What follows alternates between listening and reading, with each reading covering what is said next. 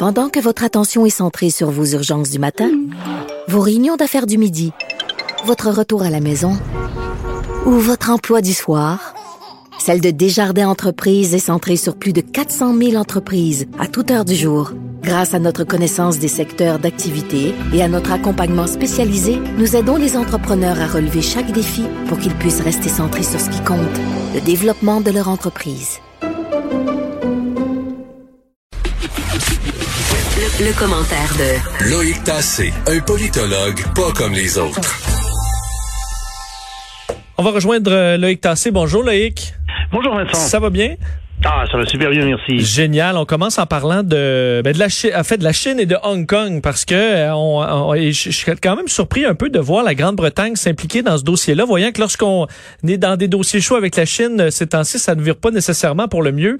Mais voilà que la Grande-Bretagne offre la citoyenneté aux Hongkongais et pourrait même abriter un gouvernement en exil.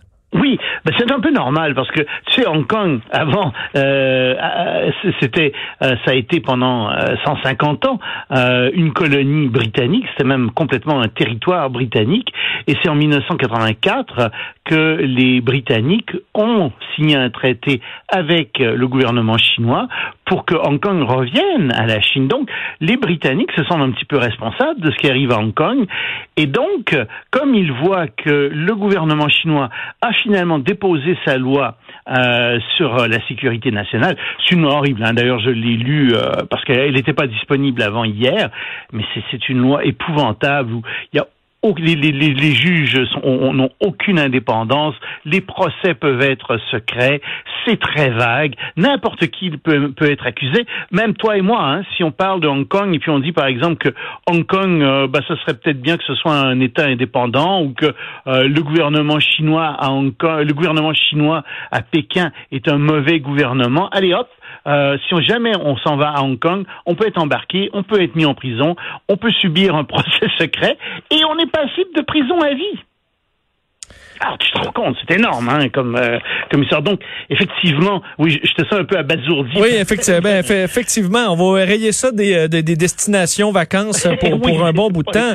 Euh, et, est-ce qu'il pourrait y avoir quand même une réaction de la Chine face à la Grande-Bretagne ou justement... Ben, il y en a une, ils sont pas contents du tout. En fait, ce qui est arrivé, c'est que le gouvernement de Grande-Bretagne a dit, euh, pour à peu près 3 millions de qui étaient donc des Hongkongais alors que la Grande-Bretagne euh, avait encore Hong Kong, ils ont dit, écoutez, vous pouvez venir en Grande bretagne Auparavant, vous aviez le droit d'étudier ou de travailler en Grande-Bretagne pendant six mois sans visa.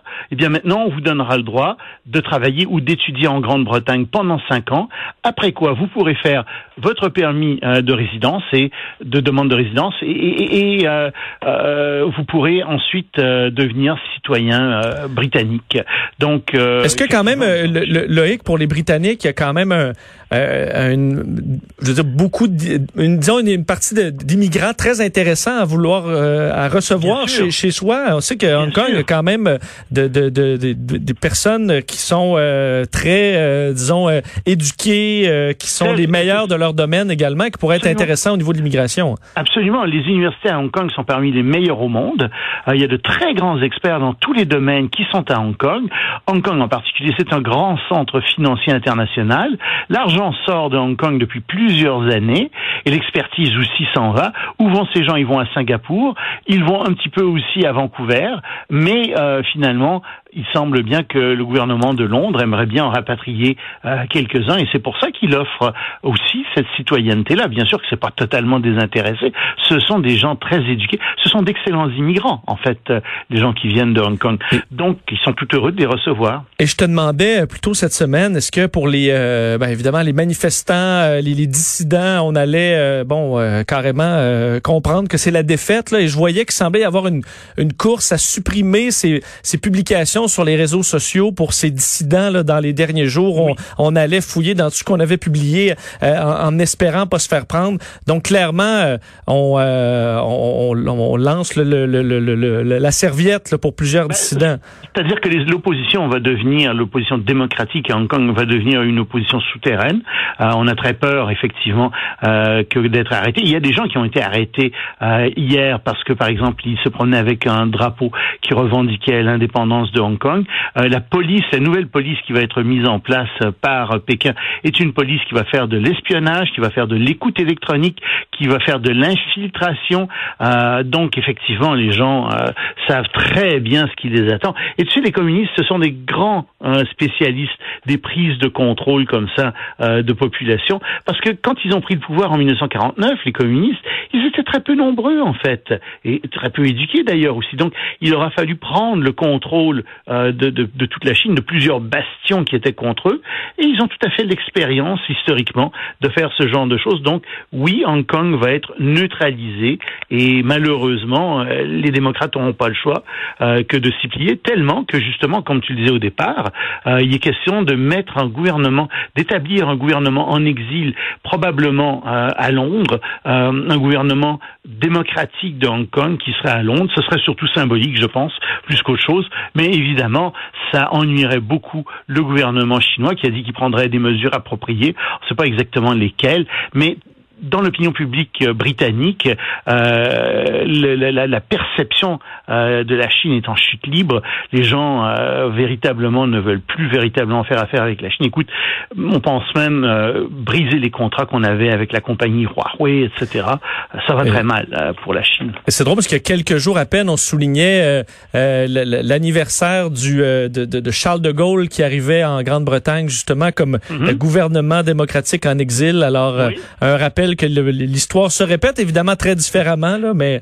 Je ne sais pas si les Hongkongais auront leur Charles de Gaulle. C'est quand même un personnage qui était assez... Euh, qui C'est un général deux étoiles, euh, qui avait lui-même un, très grand charisme. Quoiqu'à l'époque, il n'était pas si connu, hein, de Gaulle. C'était quelqu'un qui était un peu inconnu. Peut-être qu'il y a quelqu'un qui se révélera de l'extérieur euh, de Hong Kong et, qui va mener cette charge, en effet. on reste en Grande-Bretagne, Loïc, avec un dossier que je trouve fascinant, une plateforme utilisée par... Euh, des, bandits carrément euh, qui a été euh, défait par des, policiers avec une vague d'arrestations impressionnante. Ah oui, ça s'appelle EncroChat. Je connaissais pas ça du tout. Et EncroChat, c'est une plateforme qui coûte très cher. Le téléphone coûte 1000 euros. L'abonnement pour six mois coûte 1500 euros. Donc, c'est vraiment pas donné. Mais, mais, mais, cette plateforme promettait une confidentialité à toute épreuve. Tu pouvais même, comme dans des films d'espionnage, envoyer des messages secrets à quelqu'un et ces messages s'auto-détruisaient dans le téléphone même de la personne à qui tu l'avais ah. envoyé. Tu sais. Oui, oui, c'est Mission impossible, oui. Oui, oui, puis hey, tu avais même un code dans les téléphones, un code panique que tu pouvais faire et ça détruisait tous les messages du téléphone si jamais tu avais besoin de les détruire d'un seul coup. Donc, qui est-ce que ça intéressait, ça? Ben, les bandits. c'est sûr, oui, oui. Il y avait 60 000 abonnés à ça. Effectivement, c'était indéchiffrable. C'était impossible de briser ce code. Sauf que la compagnie a commis une petite erreur, c'est qu'ils ont installé leur serveur en France. Et les Français, le gouvernement français s'est rendu compte de ça. Or, il y a un juge qui a passé un, jugement, puis il a dit bon, ben on vous donne le droit d'aller espionner ça parce qu'on savait qu'il y avait des bandits là-dessus.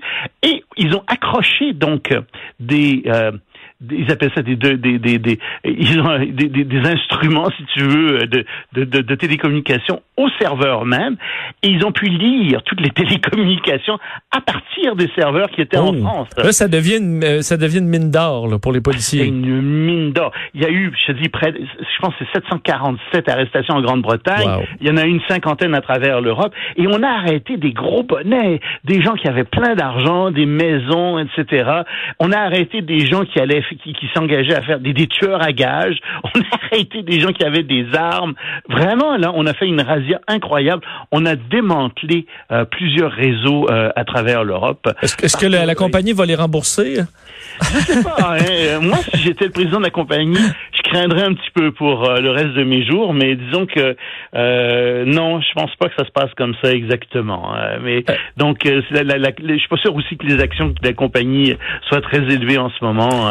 Je pense que EncroChat euh, va avoir du plomb dans l'aile, c'est le moins qu'on puisse dire. Euh, si je me trompe pas, ce jour-ci, le, prix de l'or était en hausse. Évidemment, dans les instabilités économiques, c'est souvent ce qui arrive. Et euh, il y en a ah un qui avait beaucoup d'intérêt pour pour l'or. c'est Nicolas Maduro qui vient de perdre cet accès là, à l'or du Venezuela. Oui, il y avait pour un milliard de dollars US d'or qui dormait vénézuélien, qui dormait dans les, les voûtes de la Banque de Londres. Et Maduro voulait avoir cet argent-là. Euh, supposément pour des raisons, euh, de très bonnes raisons, à cause de la pandémie, du coronavirus, etc. En réalité, c'est parce qu'il voulait payer euh, des, des, il veut payer euh, ses, ses, ses, créditeurs, en particulier la Chine, la Russie, etc. Il a besoin de cet argent-là, et puis il va s'en mettre dans les poches, hein, parce que c'est un gouvernement de bandits, euh, ce gouvernement de Maduro. Faut pas, faut pas se cacher. Alors donc euh, là-dessus, il y a des gens qui, il y a, il y a le, le, chef de l'opposition, Juan Guaido, le chef de l'opposition au Venezuela, qui a dit non, non, non, vous ne pouvez pas mettre la, la main là-dessus, il n'y en est pas question. C'est pas l'argent qui vous appartient, parce que la Grande-Bretagne, euh, M. Maduro, ne vous reconnaît pas comme le chef d'État légitime du Venezuela. Et c'est vrai, la Grande-Bretagne, comme les États-Unis, comme plein d'autres pays à travers le monde, ne reconnaissent pas Nicolas Maduro comme le président légitime du Venezuela. Ils reconnaissent au contraire, Juan Guaido comme étant véritablement euh, le vrai chef de l'État du Venezuela. Alors il y a un juge en Grande-Bretagne qui, qui s'est allé devant la cour, il y a un juge qui a dit, en effet, euh, Monsieur Maduro, vous ne pouvez pas prendre cet argent parce que le gouvernement britannique ne vous reconnaît pas comme le président du Venezuela fini. Et, Guaido là-dessus a dit c'est très bien, ça va nous permettre de, sécuriser cet or pour les besoins futurs euh, des Vénézuéliens. On est très content de ça. Et on termine en parlant de la basilique euh, Sainte-Sophie qui pourrait euh, être reconvertie en mosquée. Une très mauvaise nouvelle, ça. Et c'est quelque chose que Erdogan avait promis en, en 1919. Il faut que je, te dise, parce qu'il y a des gens qui pourraient ne pas connaître cette basilique-là. C'est une immense basilique. Quand on, quand on représente Istanbul, on la voit toujours dans les films sur Istanbul. C'est elle qui est là avec les minarets. Elle est magnifique. C'est une basilique qui a été construite d'abord au IVe siècle sur les ruines, semble-t-il, d'un temple d'Apollon. Ça a été agrandi à, plusieurs reprises. Et donc, c'était une grande basilique chrétienne euh, qui, qui, est demeurée une basilique chrétienne jusqu'au XVe siècle, quand les, les, les, euh, les musulmans ont pris Constantinople et, évidemment à ce moment-là, Constantinople est devenue une ville musulmane. Donc la basilique a été reconvertie en mosquée. Et est arrivé euh, au début du XXe siècle un certain Atatürk, je ne sais pas si tu connais, mais Atatürk, c'est le fondateur de la Turquie moderne, Atatürk qui a laïcisé euh, la Turquie. Et euh, Atatürk a dit, en 1934, a dit, ça, ça suffit, cette basilique, Sainte-Sophie ne sera plus un lieu de culte. Nous allons faire un grand musée, je vais le donner l'humanité, ça appartient au patrimoine de l'humanité.